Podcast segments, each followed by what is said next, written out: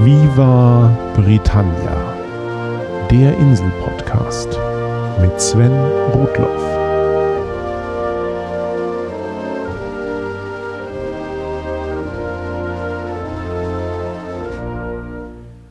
Herzlich willkommen zu Folge 61 von Viva Britannia, dem Podcast über Großbritannien und die Briten.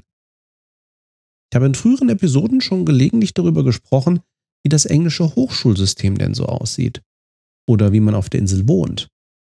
Immer wieder haben mich aber auch Hörer gefragt, ob ich denn nicht einmal eine Folge speziell zum Thema Studieren in Großbritannien machen könnte. Mit praktischen Tipps, zum Beispiel für ein Auslandssemester. Da kam es mir gerade gelegen, dass Hörer Christian Büttner mir seinen Freund Alexander Trautrims als Gesprächspartner ans Herz gelegt hat. Alexander hat nämlich auf der Insel studiert und ist nach neun Jahren immer noch dort und dem Hochschulleben eng verbunden. Ja, dann freue ich mich, dass ich heute mit Alexander Trautrims spreche. Spreche ich den Namen eigentlich richtig aus? Ja, ist korrekt so. Hallo, grüß dich. Hallo. Ganz kurz, wer bist du? Was machst du? Ja, also was mache ich momentan? Äh, bin ich äh, als Lecturer an der University of Nottingham beschäftigt, also wohne, lebe in Nottingham, arbeite offiziell tagsüber hier in der Business School und äh, habe aber als, als Nebenbei-Job in der Uni noch äh, die Rolle, dass ich hier auch ein Studentenwohnheim betreue, was mich dann abends und am Wochenende auch noch ganz gut beschäftigt hat. Ah, wunderbar. Auf das Thema kommen wir auch gleich nochmal zurück. ja, der Hintergrund ist, ähm, wie sind wir beide zusammengekommen? Äh, ein Hörer, der Christian Büttner, ähm, hatte irgendwann darauf reagiert, dass ich gesagt hatte, ich möchte natürlich auch noch ein paar weitere Interviews führen, wie ich das mal angefangen habe, auch bei Viva Britannia.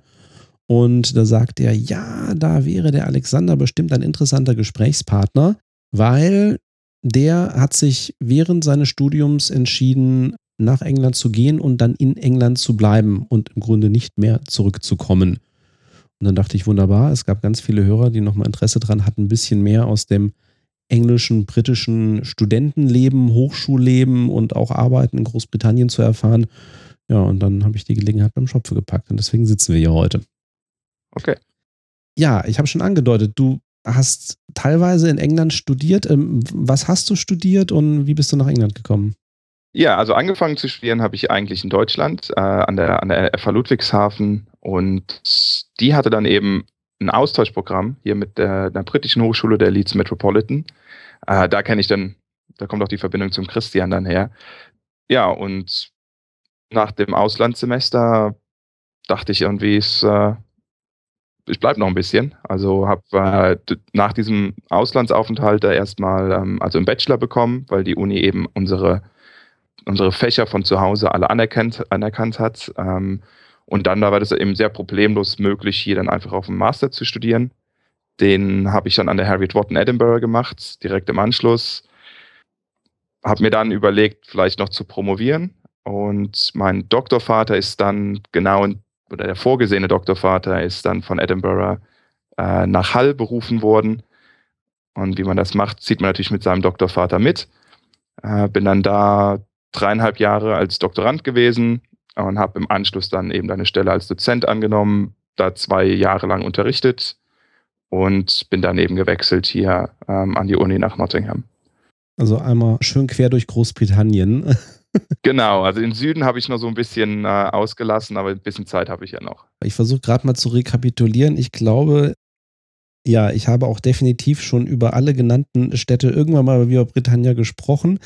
Äh, vor, gerade vor kurzem noch mal eine Sendung über Manchester gemacht, bei der Gelegenheit die Linie nach Leeds und Hull irgendwie so ein bisschen so als Nordachse dann auch mit Liverpool am anderen Ende erwähnt. Und ähm, ja gut, zu Edinburgh gab es schon mehrere Folgen natürlich als Stadt. Insofern ähm, beneide ich dich um die Zeit da oben auch sehr. Hull an sich ist es da auch wirklich so kalt und kühl, wie man immer so sagt? Äh, na, von, also von menschlich auf keinen Fall. Äh, sind schon sehr, sind einfach also schon ist sehr lockere Arbeiterstadt eben. Also es ist schon eher lockere Umgangsform. allerdings als, als Student bewegt man sich natürlich auch immer in so einer, in so einer Campus-Community und da ist es ja sowieso immer recht einfach, so zurechtzukommen, Freunde zu finden und so weiter und so fort. Also Halle ist eigentlich als Stadt sehr freundlich, ähm, ist sicherlich keine Schönheit, aber gut, ist eben eine alte Hafenstadt, hat auch dementsprechend viele Traditionen, aber hat natürlich auch viel mit Strukturwandel und den äh, Thatcher-Jahren eben zu kämpfen. Und ähm, ist aber jetzt, es ist 2017, glaube ich, Kulturhauptstadt. Also da kann man hoffen, dass sich das äh, noch ein bisschen verbessert. Ist aber, also Yorkshire generell oder auch die Gegend um Hull, Ost-Yorkshire, ist schon landschaftlich einfach sehr, sehr schön. Wir haben jetzt noch gar nicht drüber gesprochen. Was hast du studiert und was ist dein Fach? Ähm, also mein Fach war ursprünglich mal Logistik, mhm. ähm, Logistikmanagement und bin eigentlich so in der Gegend auch geblieben. Hab, meine Promotion war über Handelslogistik und bin jetzt mittlerweile eigentlich so im Bereich Einkauf und Beschaffung äh, unterwegs. Und äh, ja, ist so eine internationale Komponente eben auch eigentlich immer sehr hilfreich. Mhm. Also man muss auch sagen, es ist auch durchaus eine akademische Disziplin, die hier auch äh, ich bin ja nicht der einzige Deutsche, der hier in Großbritannien in der Disziplin unterwegs ist. Ah, okay. Ja. Nochmal ganz zurück an den Anfang. Du bist nach Leeds gegangen, du hast da deine Studienleistung anerkannt bekommen. Weißt du noch, gab es irgendwelche konkreten Gründe, warum du gesagt hast, so, na, hier bleibe ich, ich mache hier weiter? Es war einerseits natürlich die Durchlässigkeit des britischen Systems. Ähm, also hatte ja in Ludwigshafen, ist ja eine Fachhochschule, und hatte dann aber doch nochmal irgendwie das Bedürfnis, also entweder vielleicht an eine, an eine Universität zu wechseln, das wäre eben in Deutschland nur mit einer extrem verlängerten Studiendauer möglich gewesen. Ähm, und dann hatte ich eben auch das Gefühl, irgendwie so, das war dann schon Ende Studium eigentlich, dass so, ja, die Professoren sich eigentlich auch schon so ein bisschen selber wiederholen.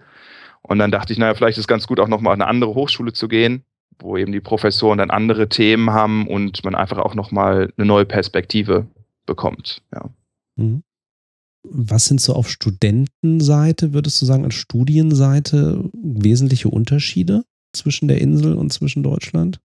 Vom Studentenleben her einerseits sind natürlich die Hochschulen hier wesentlich serviceorientierter. Also das Studium kommt schon als, eher als Gesamtpaket, also mit, mit Sport, mit Sozialveranstaltungen.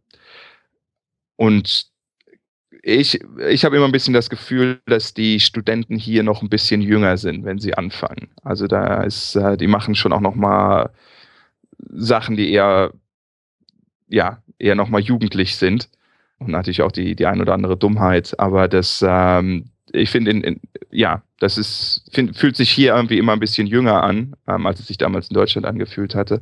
Allerdings zu meiner Zeit gab es ja eben auch noch Wehr- und Zivildienst. Da war man als Student natürlich auch älter, mhm. ähm, wenn man angefangen hat.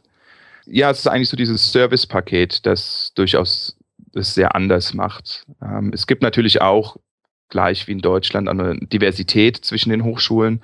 Also die Leeds Metropolitan war bestimmt so das eine Extrem eigentlich von einer, einer, einer Lehrhochschule. Ähm, da wird eben weniger Forschung betrieben, aber ähm, schon auch sehr darauf geachtet, dass man eben viele Studenten durchs, durchs Studium bringt. Das ist auch relativ verschult, mhm. muss man sagen, was mir zu dem Zeitpunkt eigentlich auch ganz gut gelegen hat. Während Nottingham ist jetzt genau das andere Extrem äh, der Skala eigentlich. Also Nottingham ist Teil dieser Russell Group Universitäten, die eben extrem forschungsfokussiert sind. Und ähm, da ist ist eben genau wesentlich, wesentlich stärkerer Schwerpunkt darauf, dass geforscht wird und Studenten in, in der Forschung teilnehmen. Das ist dann durchaus weniger verschult. Wie gesagt, beide Modelle haben eben Vor- und Nachteile. Mhm. Serviceorientiert, das kann sich zum einen daran äußern, dass natürlich auch das Studium irgendwie ein bisschen verschulter ist, dass man vielleicht ein bisschen mehr an die Hand genommen wird. Oder es unterscheidet sich einfach auch die Art der Lehre.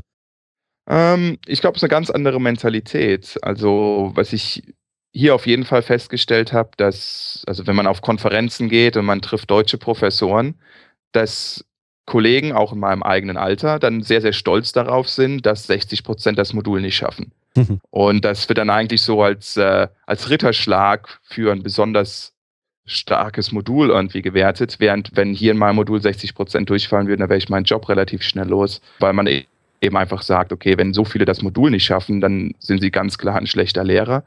Und da muss in ihrem Modul irgendwas schiefgehen. Ähm, mhm. Also jetzt insbesondere hier in Nottingham, wir haben also auch einen recht hohen NC.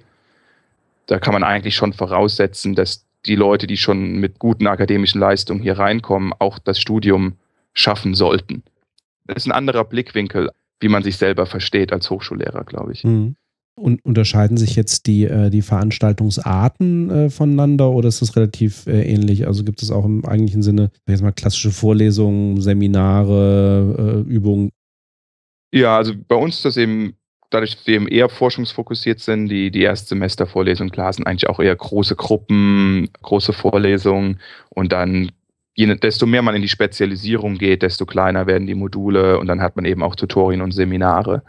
Aber wir sind also, wie gesagt, auch eher eine, wir sind eine sehr große Hochschule. Ähm, ich glaube, in Deutschland hat man ja durchaus auch nochmal eine Bandbreite zwischen jetzt einer Uni Köln oder einer, einer KU Eichstätt. Ja, das, da hat man ja auch nochmal ganz andere Modul- oder Kursgrößen. Ja, ja. Aber, aber, das ist auch jedem natürlich auch, wie es einem besser liegt. Ja, also ich sage mal jetzt mal, das äh, das kann, kann ja auch ganz angenehm sein, wenn man mal jemanden der Erstsemesterwoche trifft und den er nicht unbedingt wieder sieht. Ja, und äh, das ist eben je nachdem, wie man es äh, lieber hat. Mhm. Also der Umstellung auf Bachelor und Master in Deutschland ähm, ist ja eigentlich auch das klassische Punktesystem sehr weit verbreitet. Ist das auch in, in äh, Großbritannien so, dass man im Grunde dann so, so, so eine Art Credit Points sich zusammensucht oder hängt das dann auch wieder vom Studiengang oder von der Hochschule ab? Das hängt, das hängt sehr vom Studiengang ab. Ähm, also die Hochschulen, klar, folgen alle auch dem europäischen System in der Hinsicht. Es ist auch sowieso, also ich, wenn man jetzt wechseln wollte, glaube ich, so an dieser Bachelor-Master-Schnittstelle ist es eben immer extrem einfach, weil man dann schon einen Abschluss hat, äh, zum Beispiel einen deutschen Abschluss, und dann nach Großbritannien, dann wird das natürlich für die Universität sehr einfach, den anzuerkennen und das äh, zum Master zugelassen zu werden. Während wenn man so mittendrin wechselt, ist das natürlich immer ziemlich schwierig. Das ähm, hängt auch sehr oft hier damit zusammen, wenn man in einem Beruf ist, der ähm, akkreditiert ist. Also zum Beispiel jetzt bei uns in der Business School, wenn man eben hier zertifizierter Buchhalter werden will, mhm. dann muss man eben bestimmte Themen nachweisen.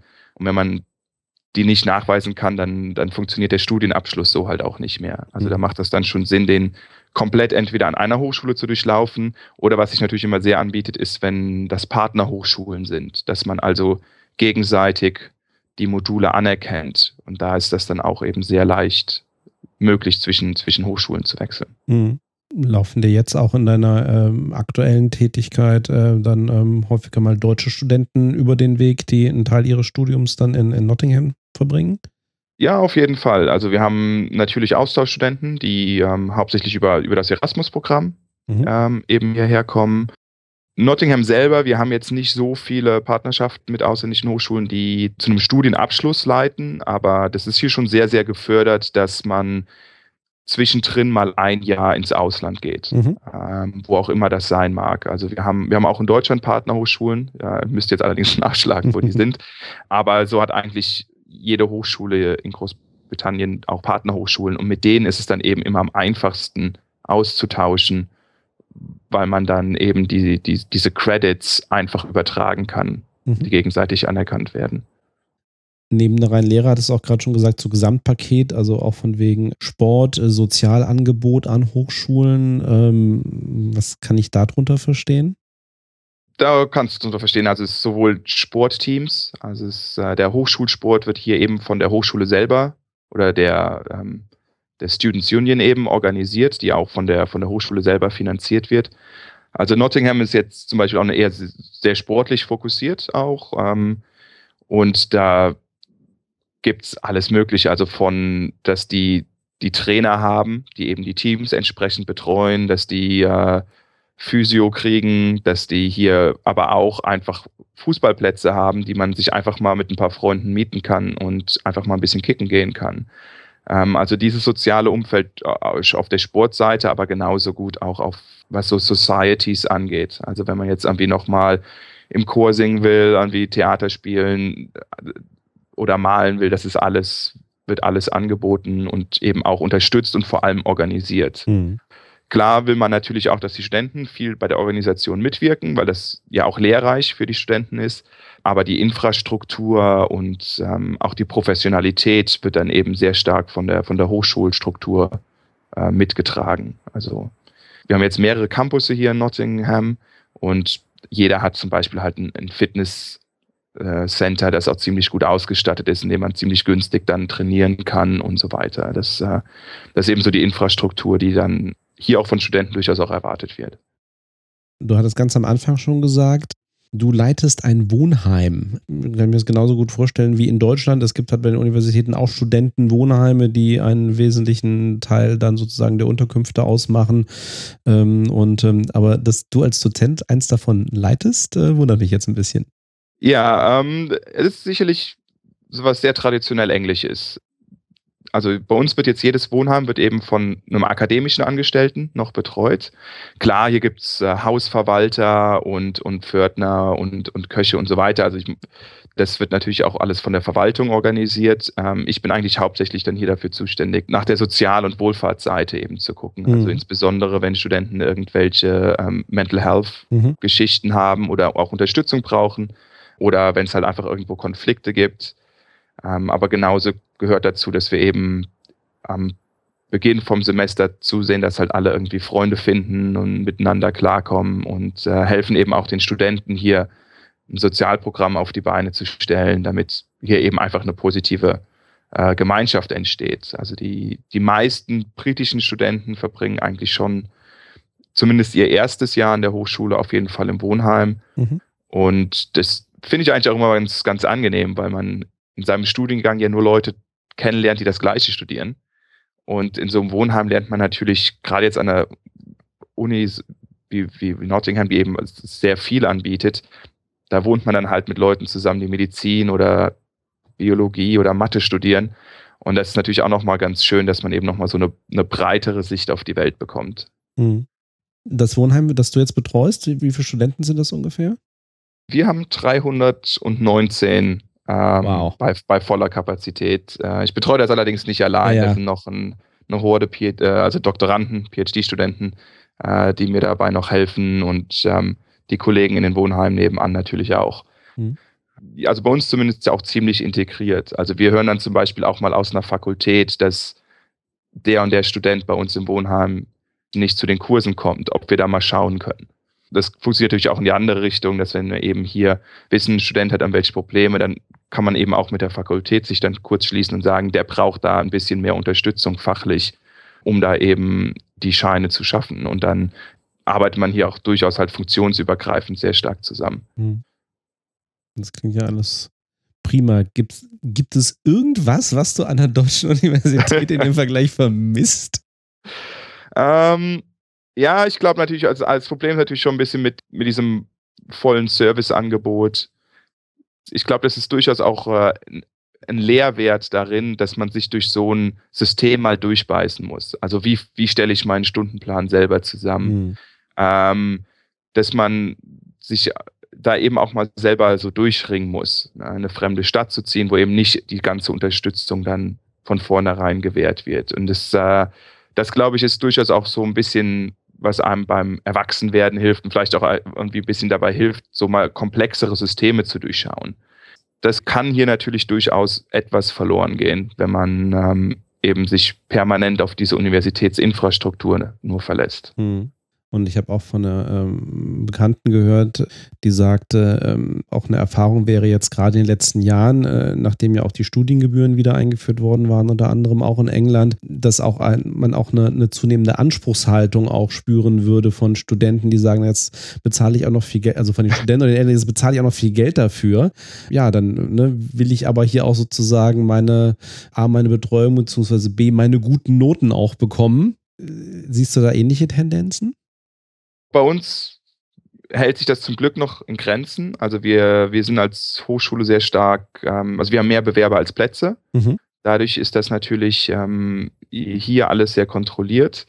Ähm, es gibt aber durchaus eine Tendenz zur Noteninflation. Also der, ähm, ich glaube, es war der Guardian, der jetzt ähm, eine Umfrage unter akademischem Personal durchgeführt hat und da sagen eben durchaus sehr, sehr viele, dass es eine einen Druck zur Noteninflation gibt. Kann, kann ich mir durchaus vorstellen, dass, ähm, weil es natürlich als Dozent manchmal dann der einfachere Weg ist, einen Studenten noch bestehen zu lassen, als jetzt zu sagen, also als statt sich dann zu rechtfertigen, ähm, warum ein Student nicht schafft. Klar gibt es diese Anspruchshaltung von den Studenten durchaus mal, dass man eben sagt, na, ich bezahle jetzt hier so viel fürs Studium, jetzt äh, gehört mir quasi der Abschluss. Da muss man als Hochschule natürlich zusehen, dass man dem relativ stark ent entgegengeht. Ähm, ich, ich vermute mal, dass das zwischen Hochschulen auch sehr, sehr stark variiert, eben je nachdem, wie, wie gut man im Markt positioniert ist. Und klar, ich glaube, da geht die Diskussion dann natürlich irgendwie weiter, dass die in Großbritannien ist Hochschulausbildung durchaus ein Markt. Mhm. Ähm, während das natürlich in, in, in, Deutschland viel mehr diese staatliche Dienstleistung ist ähm, und dadurch natürlich der Charakter unglaublich anders ist. Mhm in den letzten Jahren, äh, ich sag mal, die ähm, letzte Regierung war ja unter anderem im, im, im Bildungsbereich jetzt nicht äh, unbedingt ist nicht besonders positiv aufgenommen worden. Ähm, ich meine, Studiengebühren waren ein Thema. Hast, hast du sonst irgendwelche ähm, deutlichen Veränderungen in den letzten Jahren gemerkt, was so die Hochschullandschaft oder auch deine Arbeit angeht? Ähm, ja, also es ist auf jeden Fall wesentlich, der, der Druck ist wesentlich erhöht, sowohl in der Forschung als auch etwas in der Lehre. Ähm, also das ist durchaus wettbewerbsintensiver geworden. Es kommt natürlich dann immer wieder sehr stark darauf an, wo sich die Universität bewegt und wie die auch finanziell gestellt ist. Ähm, also man kann jetzt mit, momentan schon sehen, dass so die ersten Hochschulen so langsam ganz gut abwärts taumeln und dann ist, dann ist natürlich klar, wenn so eine Hochschule in finanziellen Schwierigkeiten ist und jeder Student 9000 Pfund wert ist, dass man dann da der Qualität dann wahrscheinlich äh, nicht so viel Aufmerksamkeit zumisst, sondern Hauptsache halt die Nummern reinkriegt. Also das, das ist sicherlich schon ein Problem. Ähm, Großbritannien hat auch angefangen, also die Tories dann eben ziemlich ideologisch zu verprivatisieren, was dazu geführt hat, dass es also auch durchaus einen Haufen privater Hochschulen gibt, die ähm, von der Ausbildungsqualität her eine Katastrophe sind, ähm, wo es eben hauptsächlich darum geht, Studenten Immigrationsvisa zu beschaffen oder eben auch einfach Leuten einen Abschluss zuzuschanzen. Da muss man natürlich schon hier ein bisschen mehr aufpassen. Also es, dadurch, dass der Markt eben nicht so reguliert ist, ist äh, muss man natürlich schon zusehen, dass man eben auch irgendwie vielleicht an eine Hochschule geht, die eine Marke hat, ähm, die äh, dann eben auch im, im Markt, den Markttest quasi besteht. Das, das Spektrum weitet sich, das Gefühl habe ich momentan. Von mhm. äh, die, die, die Spitze geht weiter nach oben und ähm, das andere Ende ist durchaus in Qualitätsschwierigkeiten. Mhm. Hast du noch irgendwelche Tipps für deutsche Studenten, die sagen, ich würde ganz gern mal irgendwie nach Großbritannien gehen, will mich da mal irgendwie umgucken, äh, was außer dem, was du gerade gesagt hast, was wären noch so Tipps, die du auf jeden Fall jemandem mitgeben wolltest? Also einerseits, wenn man natürlich komplett hier studieren will, ähm, jeder europäische Ausländer qualifiziert sich hier auch für ein Student Loan. Also die Briten haben eben dieses System, dass man sehr hohe Studiengebühren hat. Dafür qualifiziert sich allerdings jeder auch für einen subventionierten Kredit der Regierung. Und den muss man dann erst zurückzahlen ab einem gewissen Jahreseinkommen und so weiter.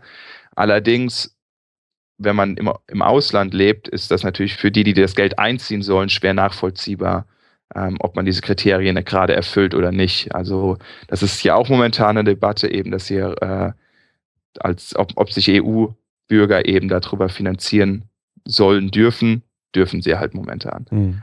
Also das ist durchaus ein sehr anderes System, aber man muss sich nicht da unbedingt von den Studiengebühren abschrecken lassen, weil es da eben ähm, diese Mechanismen gibt. Am einfachsten ist es bestimmt, ähm, wenn man zwischendrin einfach nur mal so rüber möchte, entweder halt über, über zu gucken, welche Partnerschaften hat die eigene Hochschule oder eben nach dem Bachelor das Masterjahr dauert in Großbritannien nur ein Jahr, im Gegensatz zum Rest Europas, der zwei Jahre für den Master ansetzt. Das ist sicherlich eine, wenn man jetzt einfach nur mal so ein bisschen ein Jahr hier rüber möchte, das ist bestimmt eine ganz, eine ganz äh, einfache Geschichte. Und vor allem macht es dann auch nochmal sehr einfach, sich da eben nochmal zu spezialisieren, also sich irgendwo einen Master zu suchen, der eben auch auf das passt, was man fachlich machen möchte. Und ja, ansonsten, ich meine, die Unis, klar, dadurch, dass es halt wiederum hier so ein bisschen eher marktwirtschaftliche ist, die erzählen natürlich auch teilweise viel. Also man, ich würde schon empfehlen, sich auch die Marketing-Sachen nochmal äh, durchaus kritisch anzuschauen und auch zu überlegen, was möchte man für eine Hochschule? Möchte ich lieber eine Campus-Hochschule, wo eben alles irgendwie so im selben Bereich ist, oder möchte ich lieber eine Hochschule, wo die Fakultäten ein bisschen über die Stadt verteilt sind? Will ich in einer coolen Stadt sein? Will ich lieber irgendwo ein bisschen ländlich sein? Ähm, allerdings auch, wie gesagt, die Qualitätsunterschiede sind durchaus stark. Also ähm, auch zu gucken, welche Hochschule ist in meiner Disziplin besonders anerkannt ja, ich glaube, meistens, wenn man in seinem eigenen Fachgebiet einfach zu Hause die Dozenten fragt, die wissen eigentlich dann üblicherweise, wer in dem Bereich fachlich gut ist. Mhm. In dem Zusammenhang, äh, ich, ich, weiß, es gibt natürlich auch in Großbritannien sowas wie Hochschulrankings. Ähm, äh, ja kann man denen in Anführungsstrichen vertrauen, dass die einigermaßen irgendwie das, äh, die Realität widerspiegeln? Also und sind die auch differenziert genug für die einzelnen Fächer oder ähm, sind die auch ähm, eher mit. Vorsicht zu genießen? Jedes Ranking hat eine gewisse andere Methodik. Ähm, also die gewichten äh, andere Sachen stärker. Äh, von daher, das, das einflussreichste ist bestimmt nach wie vor das Times Ranking. Das ist allerdings mittlerweile hinter einem Paywall. Mhm. Ähm, aber die Universitäten zahlen üblicherweise mit, wie sie da drin abgeschnitten haben. Ähm, es gibt das Guardian Ranking, das eher leer fokussiert ist, allerdings auch ein paar Metriken hat, die nicht so arg viel Sinn machen, also ähm, wie zum Beispiel die Anzahl der guten Noten und so weiter. Es gibt das weltweit dieses QS-Ranking. Die sagen natürlich alle immer, haben leicht was anderes, aber ja, also das, da sollte man auf jeden Fall mal schauen, wo da die Hochschule steht. Klar, und es gibt natürlich, jede Hochschule hat auch immer irgendwie nochmal Perlen. Also auch eine Hochschule, die vielleicht jetzt insgesamt eher mittelprächtig ist, hat vielleicht einen Einfachbereich, der absolut Weltklasse ist. Ähm, also von daher muss man sich davon nicht immer abschrecken lassen. Also muss auch gucken, manche Rankings sind eben, erfassen die gesamte Hochschule, manche eben, dann sind dann auch dann differenzierter auf die Fachbereiche und ähm, ja, ich glaube, was hier nochmal ein starker Unterschied ist, will man eben eher auch so an so einer Forschungshochschule sein, die meistens in den Rankings höher abschneiden, aufgrund des, der Publikation und der Forschungsprojekte. Oder will man halt vielleicht lieber an einer eher lehre dominierten Hochschule sein zum Schluss nochmal über das Studententum hinaus. Du hast dich ja nun auch entschlossen, dann auch als Arbeitnehmer an der Hochschule in Großbritannien zu bleiben und äh, wirklich komplett drüben zu bleiben. Gibt es da Punkte, wo du sagst, so, mh, hm, das hat mich überrascht oder das wäre schön gewesen, das hätte mir vorher jemand erzählt, äh, irgendwelche Überraschungen, die du, die du erlebt hast, also auch nach deiner Studentenzeit in Großbritannien dann sozusagen auf die Arbeitnehmerseite und auf die Dozentenseite zu wechseln? Puh, gute Frage. Also ich glaube, das ist ja sowieso immer mal ein großer Schritt aus der Uni raus und dann äh, nochmal äh, als, als äh, zu arbeiten. Wäre natürlich gut bei mir, was immerhin in, innerhalb der Uni geblieben ist durchaus ein anderer Management-Style. Klar, jetzt an der Hochschule insbesondere natürlich sind die, sind bei uns sind die Manager natürlich relativ frei eigentlich in dem, in dem, was sie tun. Das geht noch schon mal eher kollegial zu. Die Briten allerdings sind, finde ich generell, es kommt meistens mehr drauf an, was man als Erfahrung mitbringen kann. Das deutsche System ist ja eigentlich auch mehr darauf ausgelegt, was man für Abschlüsse hat. Also was hat man für formale Qualifikationen. Äh, das britische Karrieresystem, finde ich, geht eher öf öfters mal danach, was hat man gemacht, was hat man schon mal gemacht, was hat man schon mal erreicht. Ähm, also sobald man dann einmal im Berufssystem drin ist, geht es dann eigentlich auch, kann man sich auch relativ leicht hocharbeiten, aber das, das Reinkommen ist durchaus schwieriger vielleicht. Mhm. Ähm, das ähm, ist so das eine. Ich finde es insgesamt sind natürlich die Briten auch auf der Arbeit eher, ich glaube, dass man auch mehr Privatleben mit auf die Arbeit bringt. Also ich glaube, in, in Deutschland trennt man schon noch mal etwas klarer zwischen beruflichem und privaten. Äh, das ist hier durchaus nicht der Fall. Die, also man geht auch mit Kollegen zum Essen oder man geht auch mal bei den Kollegen bei der Familie mit oder so. Das ist schon eher fließend. Das ist, glaube ich, in Deutschland ein bisschen, bisschen, bisschen klarer getrennt.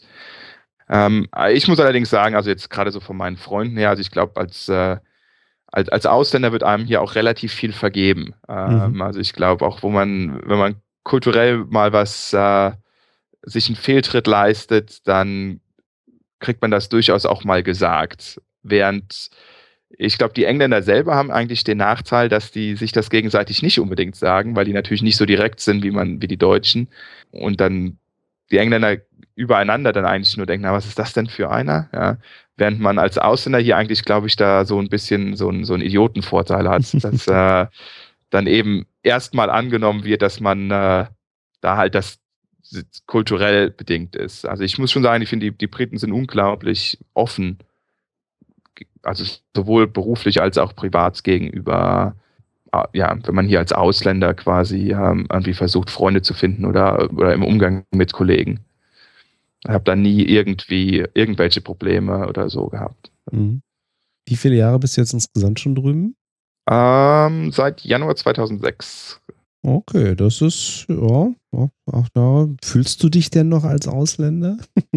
ähm, ja und nein. Also die Briten hören natürlich immer sofort den deutschen Akzent. Mhm. Ah, ich fühle mich, glaube ich, europäisch momentan. Es ist kulturell durchaus, also es gab, es gab vor ein paar Jahren gab es mal diesen Moment, dass ich äh, aus Deutschland wieder zurückgeflogen bin und dann doch irgendwie, als ich dann hier ankam, so dieses Gefühl hatte, ah, jetzt ist wieder alles normal. Mhm. Zu Hause in Anführungsstrichen, ne? genau, ja. Und das, ähm, klar, man hat so zwei Zuhause in dem Sinne, aber ja, das, merkt man schon, klar, dadurch, dass ich hier ja auch studiert habe, man macht dann viele Freunde und irgendwann ist dann doch irgendwie der, klar, ich habe mit meinen Freunden aus Deutschland auch immer noch viel zu tun und, und verstehe mich mit denen auch nach wie vor sehr gut. Ähm, aber klar, irgendwann hat man natürlich auch hier so, so sein Netzwerk, sein Zuhause, die Leute, mit denen man immer was macht. Und ähm, es, es ist auch nicht weit ähm, genau. nach Deutschland. Ja. Genau. Ja, wunderbar. Dann äh, vielen herzlichen Dank, viele interessante Einsichten für die Hörer. Ja, Und ähm, ja, dann wünsche ich dir noch ähm, alles Gute äh, für deine weitere Zeit in Großbritannien, äh, auf das sie nicht enden möge. Lass ich da mal so raushören. Okay, Und danke äh, sehr. gerne. So viel zu meinem Gespräch mit Alexander Trautrims. Bin sicher, dass dieser Einblick ins britische Hochschulleben nicht nur für potenzielle Gaststudenten interessant war. In der nächsten Folge wird es aus aktuellem Anlass natürlich um die englische Königin gehen. Thanks for listening, cheers and bye bye.